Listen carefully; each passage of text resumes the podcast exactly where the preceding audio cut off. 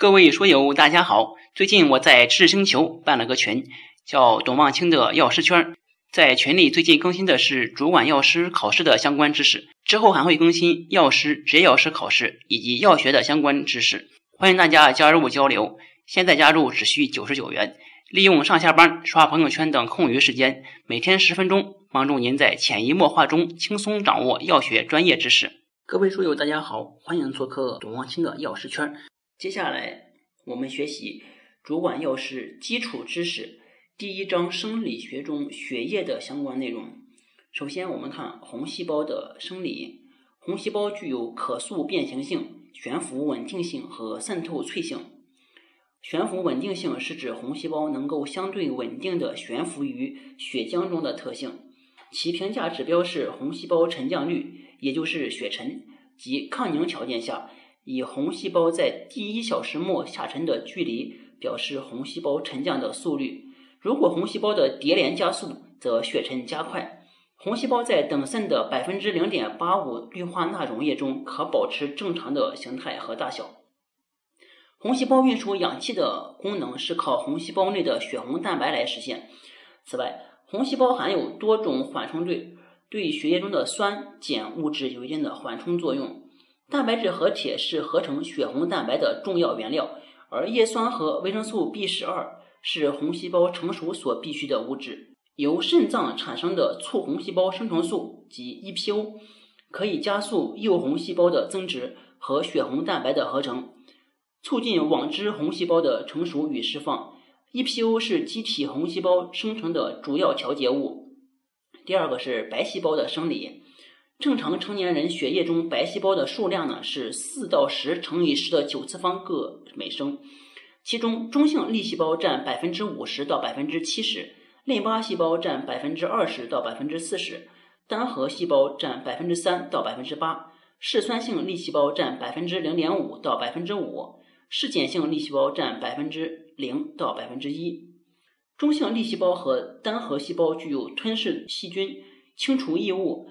衰老红细胞和抗原抗体复合物的功能，嗜酸性粒细胞限制嗜碱性粒细胞和肥大细胞在速发型过敏反应中的作用，参与对蠕虫的免疫反应。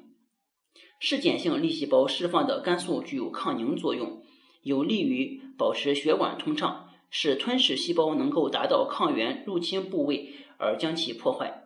嗜碱性粒细胞颗粒内含有组胺和过敏性慢反应物质。可使毛细血管通透性增加，局部充血水肿，并可使支气管平滑肌收缩，从而引起荨麻疹、哮喘等过敏反应。淋巴细胞参与免疫应答反应，T 细胞和细胞免疫有关，B 细胞和体液免疫有关。把这里面稍微总结一下，就是嗜碱性粒细胞它有两个作用，一个呢是释放肝素，一个呢是跟一些过敏反应有关系。而嗜酸性粒细胞呢，一个是限制嗜碱性粒细胞，再一个是限制肥大细胞在这种过敏反应中的作用，再还有一个嗜酸性粒细胞呢，它也参与对蠕虫的免疫反应。这个 T 细胞呢和细胞免疫有关，B 细胞和体液免疫有关，T 细胞呢就是和细和细胞免疫，细胞免疫就是 C 嘛，就是 cell 嘛，所以 TC。另外一个是 B 细胞和体液免疫有关，体液 B 细胞这个就叫 body。所以它是 B 细胞，一定是跟 body 就包的就是体液面积有关。第三个是血小板的生理，首先是血小板的数量。血小板的数量呢，成年人血小板的数量呢是一百到三百乘十的九次方个每升。血小板有助于维持血管壁的完整性。血小板还可以释放血小板原生长因子，它能够修复受损血管。当血管损伤时，血小板可被激活，发挥生理性止血作用。血小板的生理性止血作用取决于血小板的生理特性，包括粘附、释放、聚集、收缩、吸附等过程。这个释放这块儿，它主要释放的物质主要有 ADP、ATP、血栓素 A 二、五羟色胺、内皮素等。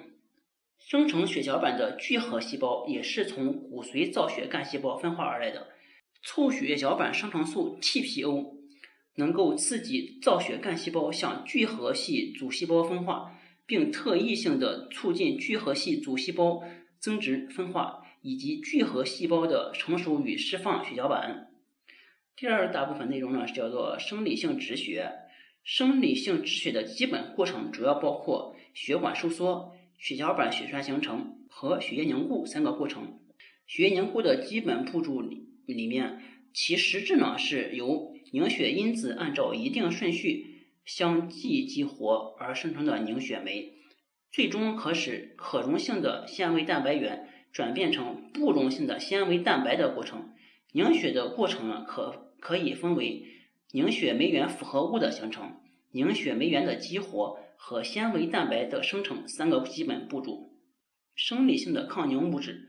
体内的生理性抗凝物质呢，可分为丝氨酸蛋白酶抑制剂、蛋白质 C 系统、组胺因子途径抑制物，也就是 TFPI 和肝素四个类型。丝氨酸蛋白酶抑制物中最重要的是抗凝血酶三。肝素呢是一种酸性粘多糖，主要由肥大细胞和嗜碱性粒细胞产生，在肺、心、肝、肌肉等组织中含量丰富。生理情况下，血浆中含量甚微。肝素主要通过增强抗凝血酶三的活性，间接发挥抗凝作用。TFPI 也就是组织因子途径抑制物，是一种糖蛋白，主要由血管内皮细胞产生，是外源性凝血途径的特异性抑制剂。蛋白酶 C 呢，由肝脏产生，其合成需要维生素 K 的参与，合成后以酶原形式存在于血浆当中。活化后的蛋白酶 C 可水解灭活凝血因子，抑制凝血酶的激活，并促进纤维蛋白的溶解。好，这就是血液这一节的内容。我们下节学循环。